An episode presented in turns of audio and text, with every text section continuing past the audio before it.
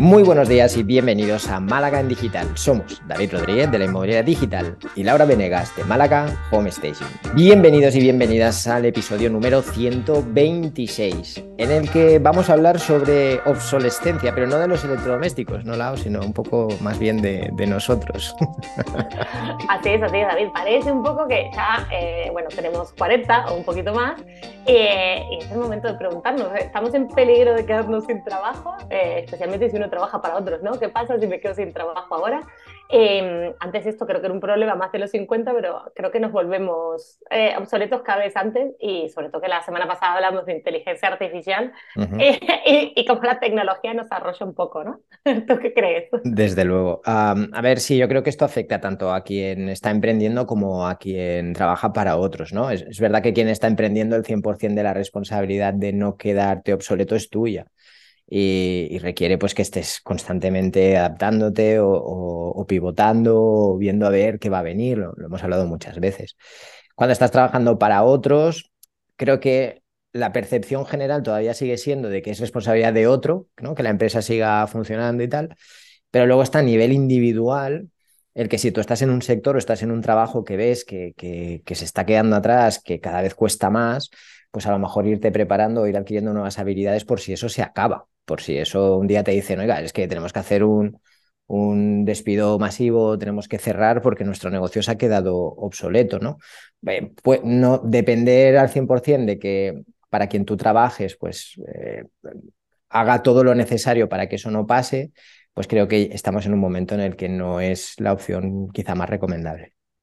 Exacto, además ahora que uno salta de empresas, de puestos, de tipo mm. de trabajo incluso más fácilmente, eh, es increíble todavía que haya gente que esté esperando eso. Y me hiciste acordar unos amigos que hace unos años, hablando con ellos, me decían, eh, sí, eh, la empresa está cerrando, el proyecto está terminando y tal. Y digo, ¿por qué no te vas? Digo, ¿por, ¿por, qué no estás haciendo ¿no? entrevistas en otro sitio? ¿Por qué no te vas a, a otro? no, no, yo me voy a quedar aquí hasta que hasta, que, me echen. Hasta que arda esto. Em, claro, claro. Bueno, y luego pasa lo que pasa, ¿no? Que luego la empresa deja de pagar, tal, y tú ya te quedaste ahí enganchado. Digo, pero si esto lo mm. veíamos venir, ¿por qué estamos esperando, no? Que mi reacción hubiera sido, huye como las ratas, cuanto antes. Eh, y sin embargo, hay otra gente que sí que lo que tú dices, estamos esperando que el propio empleador o que la gente que está más arriba se dé cuenta. Bueno, muchas mm. veces es uno el que está a nivel estratégico y debería verlo. Em, pero a veces no, y esto es muy complicado, muy complicado. Parece que no nos podemos reinventar esta edad eh, y yo creo que es todo lo contrario.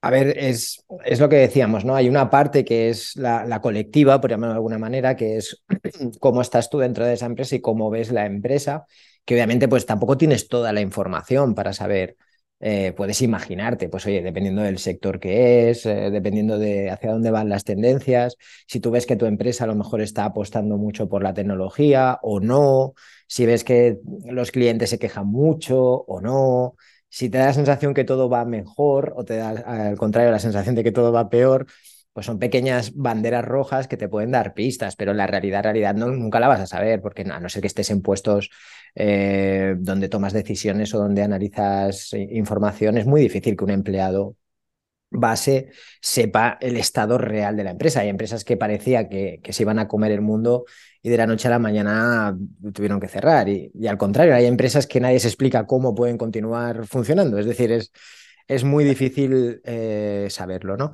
Pero sí que podemos tener ciertas eh, pistas y por otro lado, a nivel individual, pues eh, aumentar en habilidades. Y, cuando digo aumentar en habilidades, no quiero decir que te conviertas experto en inteligencia artificial, no es necesario. O sea, hemos hablado aquí también de qué profesiones son las, las que se van a buscar más, pero también es verdad que pasados los 40, no nos vamos a engañar, aprender algo nuevo, eh, cambiar por completo, o sea, es mucho más difícil, requiere más trabajo, requiere más foco, requiere, requiere muchas ganas, requiere muchas ganas porque no aprendemos igual que cuando éramos más jóvenes, ¿no? Pero en cambio, adquirir habilidades,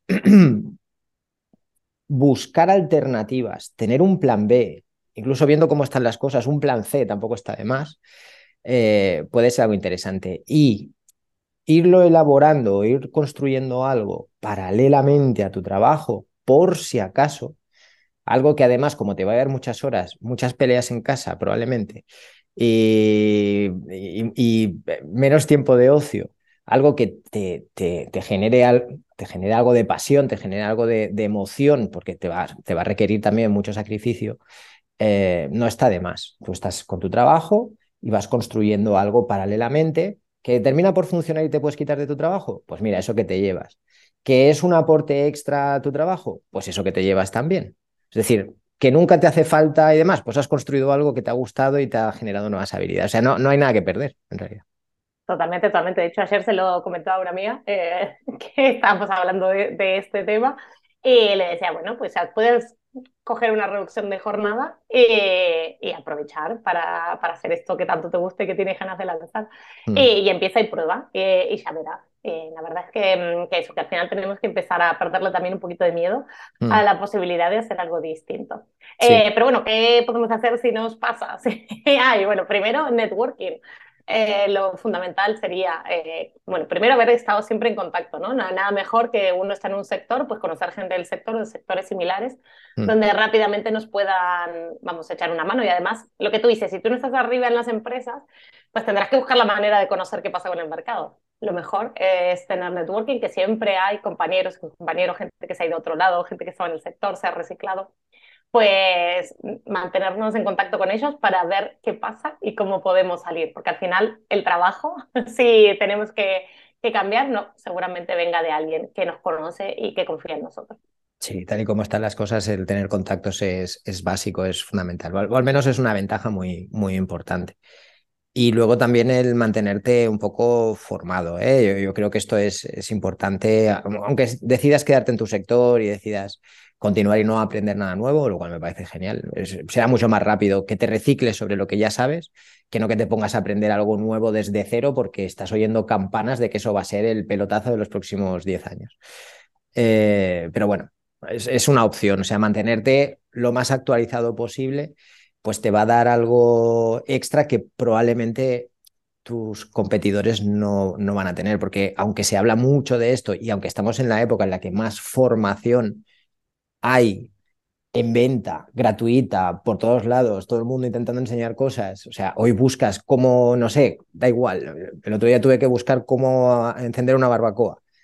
80.000, pues, me faltaba ahí una universidad de no sé qué ofreciendo un máster en cómo encender una barbacoa, ¿no? O sea, es, la, época en la que más conocimiento hay. Eh, tampoco es eh, algo que la gente haga si está cómoda, si está en un trabajo, si, si ya lo da todo por, por sabido, ¿no? Así que eso te va a ofrecer una ventaja respecto a ellos. Totalmente. Habías dicho dos cosas, ¿no? El aprendizaje continuo y el reciclarnos, aprender, aprender cosas constantemente. Hmm. Y, luego estar eh, evaluando el mercado. Eso creo que a veces nos dormimos en los laureles y esto funciona y tal, y nos olvidamos que, bueno, viene nueva tecnología, hay cambios en la forma de percibir eh, el consumo, los, los, clientes cambian, entonces pues, también tenemos que estar ahí revisando y viendo para no quedarnos nosotros con nuestra idea de que, bueno, es maravilloso, funcionaba hace cinco años hmm. o hace diez años y va a seguir funcionando otros 20. Creo que eso es un poquito un error eh, en este momento, pensarlo así.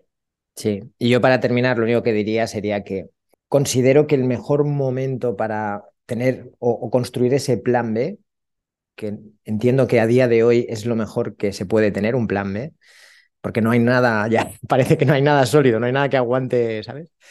Eh, es cuando te va bien. Porque cuando te va bien, eh, requiere más disciplina, ¿eh? porque obviamente te va bien. Y cuando te va bien dices, ¿para qué? Pero cuando te va bien tienes la capacidad y el tiempo para reflexionar, tienes la capacidad y el tiempo para intentar tomar decisiones poco más pausadas, un poco más meditadas. Cuando te va mal, vas con la prisa, vas que necesitas ya, vas que... Y hay gente que le funciona y le va muy bien estar al límite y, de ahí pues salir como una ave fénix, yo conozco muchas, pero hay gente que sí.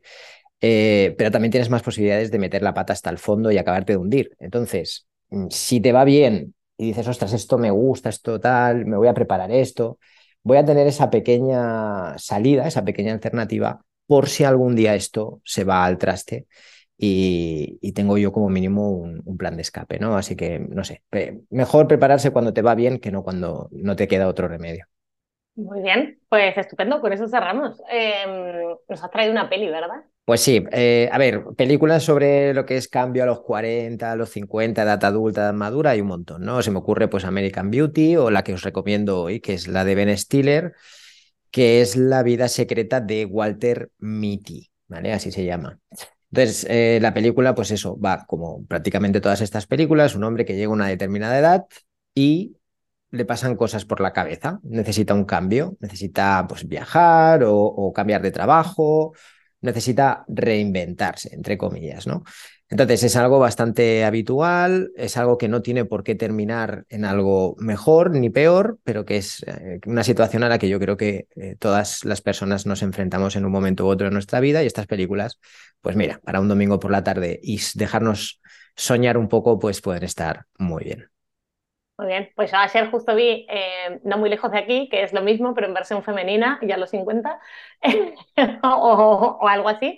y, igual, ¿no? Y no tiene ninguna superstar de, Ben Stiller, no es Julia Roberts, no pasa nada de esto, pero es verdad que hay muchas películas sobre el tema y también hay un poquito de motivación. Genial, genial.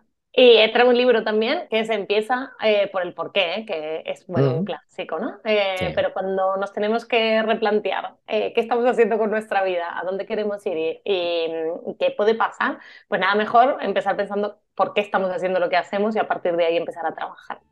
Em, así que nada, para mí este es un libro recomendado para cualquier emprendedor, pero para cualquier persona en. Cualquiera, sí, yo estoy totalmente de acuerdo. Incluso emprendedores, trabajadores, eh, directivos, yo creo que Simon Sinek es una apuesta segura y es un libro que siempre se pueden extraer cosas.